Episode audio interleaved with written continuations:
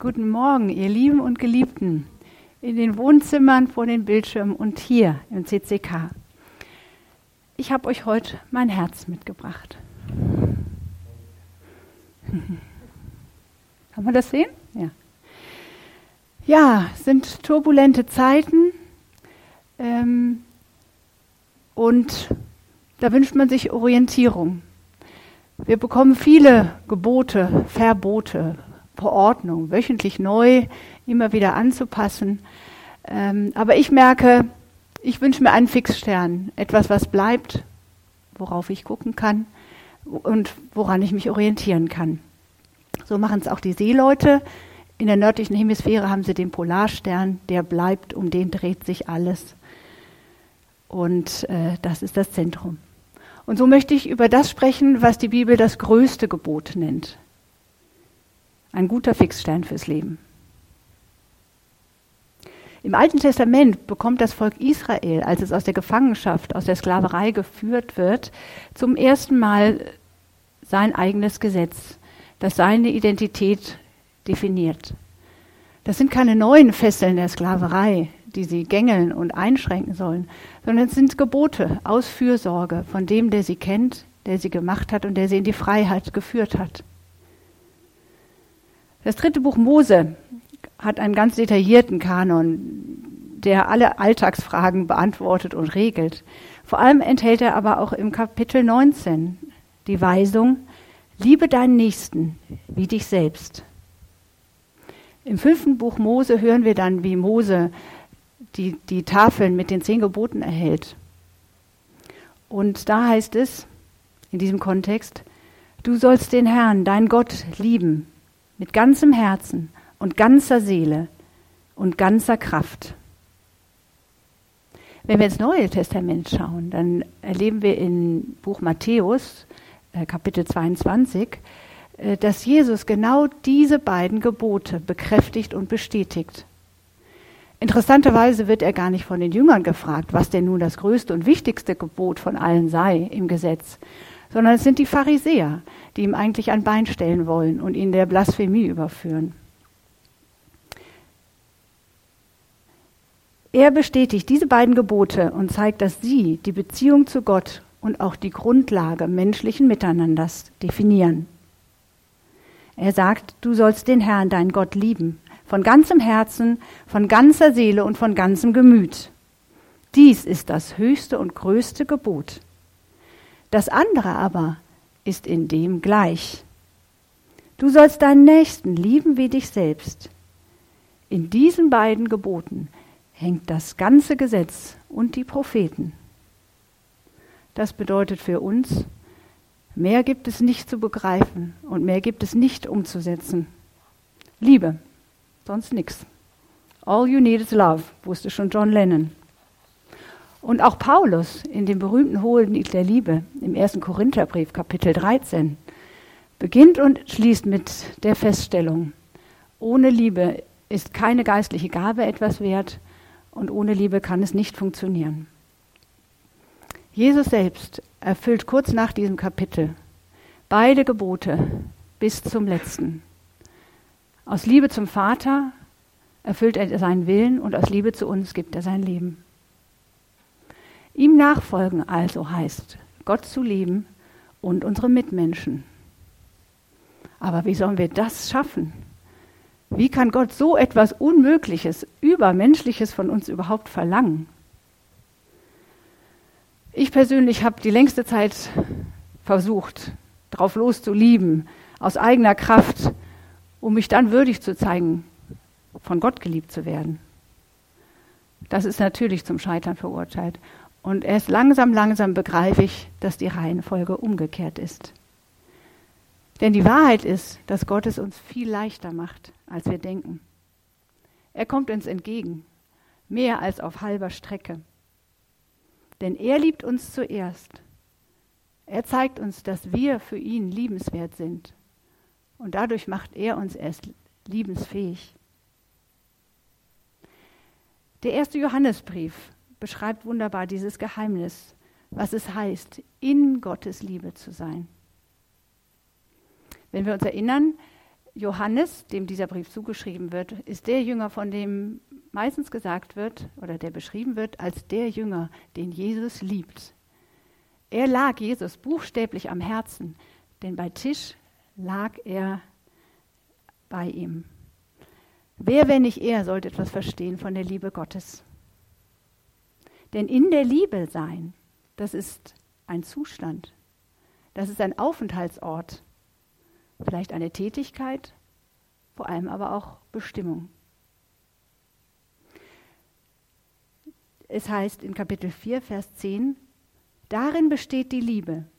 Nicht, dass wir Gott geliebt haben, sondern dass er uns zuerst geliebt hat und gesandt seinen Sohn zur Versöhnung für unsere Sünden. Ich glaube, wir werden überhaupt erst fähig zu lieben, wenn wir bereit sind, die Liebe, die Gott für uns hat, für uns anzunehmen. Und die Entwicklungspsychologie weiß das genau. Ein Kind lernt nur zu lieben, wenn es selber Liebe erfahren hat. Und wir wissen, wie katastrophal eine lieblose Kindheit ist. Als Konsequenz aber, wenn wir Gottes Liebe erlauben, uns zu ergreifen, erwächst daraus Nächstenliebe. Dann beginnt das, was wir empfangen, überzufließen, und zwar authentisch. Liebe aus religiösem Gehorsam, in der Erwartung, sich die Liebe Gottes zu verdienen, kann nie funktionieren. Sie wird nie als Liebe empfunden werden. Und sie wird uns auch nicht in die Liebe Gottes führen. Vor allem aber ist sie ungeheuerlich anstrengend für alle Seiten. In Wahrheit ist die Liebe Gottes der Anfang von allem. Das ist die Quelle des Heils, der Ursprung von allem Guten. Von dieser Quelle aus können wir uns stromabwärts tragen lassen. Und das hat mehr mit Loslassen und sich anvertrauen zu tun, als vielen von uns lieb ist, mich eingeschlossen. Wir sind nicht zu wildem Kraulen im Strom des Heils berufen, sondern wir dürfen uns anvertrauen. Heißt weiter im Johannesbrief, wenn wir uns untereinander lieben, so bleibt Gott in uns und seine Liebe in uns ist vollkommen. Daran erkennen wir, dass wir in ihm bleiben und er in uns, dass er uns von seinem Geist gegeben hat. Die Dynamik funktioniert in alle Richtungen. Gott ist die Liebe und wer in der Liebe bleibt, der bleibt in Gott. Lasst uns lieben, denn er hat uns zuerst geliebt, heißt es. Das heißt, wenn wir spüren, dass wir wirklich lieben können, dann wissen wir, wir sind bei Gott angekommen. Dann haben wir begriffen, dass Gott in uns wirkt und dass er auch im Gegenüber ist und wirkt. Nach göttlicher Logik ist das beide untrennbar miteinander verbunden. Genau das sagt Jesus. Man kann nicht nur Gott lieben und man kann nicht nur Menschen lieben. Wenn man wirklich liebt, dann ergibt das eine das andere.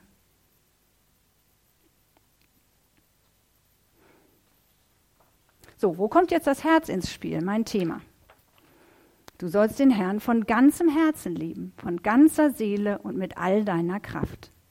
An erster Stelle steht nicht die Kraft, nicht das Gemüt, nicht die Seele, sondern das Herz. Denn auch der Fuchs im kleinen Prinzen von Saint-Exupéry weiß, man sieht nur mit dem Herzen gut. Das Wesentliche ist für die Augen unsichtbar. Auf sein Herz zu hören, heißt, sich von seinen stärksten Empfindungen leiten zu lassen. Das bedeutet, dass meine persönliche, tiefe Sehnsucht, meine Verletztheit, meine Schwächen und all die Fehler, die ich wieder und wieder mache, Wegweiser sein dürfen. Denn sie führen mich geradewegs in die ausgebreiteten Arme des Vaters.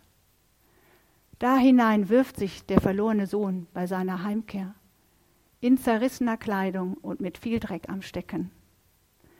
Neben ihm steht der artige, brave Sohn mit selbstgerecht verschränkten Armen. Und ich frage euch, wer von beiden hat das Herz des Vaters verstanden?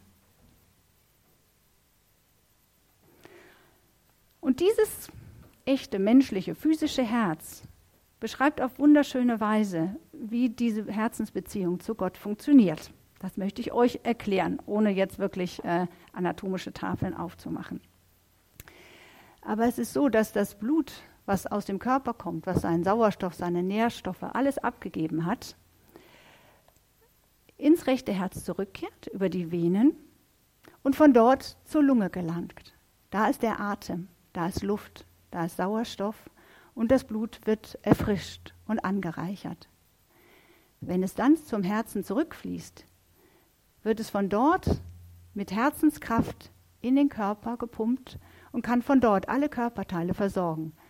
Den Geist, das Gehirn und auch die Muskeln und uns Lebensenergie geben. Wenn wir aber keinen neuen Atem schöpfen bei dem, der den Atem des Lebens gibt, dem Heiligen Geist, dann kann unser Blut nicht angereichert werden, dann hat es keinen frischen Sauerstoff und dann kann es kein Leben bringen. Es gibt sogar eine sehr schwere Erkrankung, in der das Blut durch einen Kurzschluss direkt vom rechten ins linke Herz und wieder in den Körper fließt. Es gibt also einen Kurzschluss, es gibt keine, keine Beziehung zum lebensspendenden Atem und das Ganze führt in kürzester Zeit zum Tode. Interessanterweise, oder ja, oder diese, diese schlimme Krankheit ist mit Medikamenten oder Operationen nicht zu heilen, sondern es braucht ein ganz neues Herz. Nur eine Transplantation kann so einen Menschen retten. Und genau davon erzählt die Bibel im Psalm 51. Da erleben wir David am absoluten Tiefpunkt seines Lebens. Er hat große, große Schuld auf sich geladen und er ist äh, am Boden zerstört. Ähm, aber er versteckt sich nicht vor Gott. Er versucht nicht erstmal reinen Tisch zu machen, sondern er nimmt sein zerbrochenes Herz in die Hand und er fleht zum Herrn. Schaffe in mir, Gott, ein reines Herz und gib mir einen neuen, beständigen Geist. Ihm ist klar, dass seine Hilfe nur vom Herrn kommen kann und dass dieser ihm das neue Herz schenken will und wird. Er schreibt auch, dass ähm, ihm klar ist, dass mit Brandopfern und irgendwelchem religiösen Brimborium nichts mehr zu gewinnen ist. Aber er sagt, ein geängstigtes, zerschlagenes Herz wirst du nicht verachten. Weil er die Schuld aufrichtig bekennt und Gott sein Herz im festen Vertrauen auf dessen Güte hinhält, kann er Mut schöpfen. Erfreue mich wieder mit deiner Hilfe, sagt er, und mit einem willigen Geist rüste mich aus. David hat erkannt, dass für ein gelingendes Leben nicht Tugend ausschlaggebend ist, sondern dass er in allem auf Gott angewiesen ist und dass er alles von ihm erbitten darf. Er erhält den Heiligen Geist und den, das reine Herz, was er sich ersehnt, denn er hält an der Beziehung zu Gott fest. Das bedeutet, wir müssen nicht fertig sein, wenn wir uns zu Gott auf den Weg machen. Entscheidend ist die Herzenshaltung, die Entscheidung für die Beziehung zu Gott, die uns und alle unsere Beziehungen verwandeln wird. Wenn unser Kompass, so wie mit den Seeleuten, auf die Liebe des Gottes ausgerichtet ist, dann wird unser Herz uns wissen lassen, wenn wir auf dem Weg zum Vater sind. So wie es in Jeremia 29, Vers 13 heißt. Wenn ihr mich von ganzem Herzen suchet, so will ich mich finden lassen. Amen.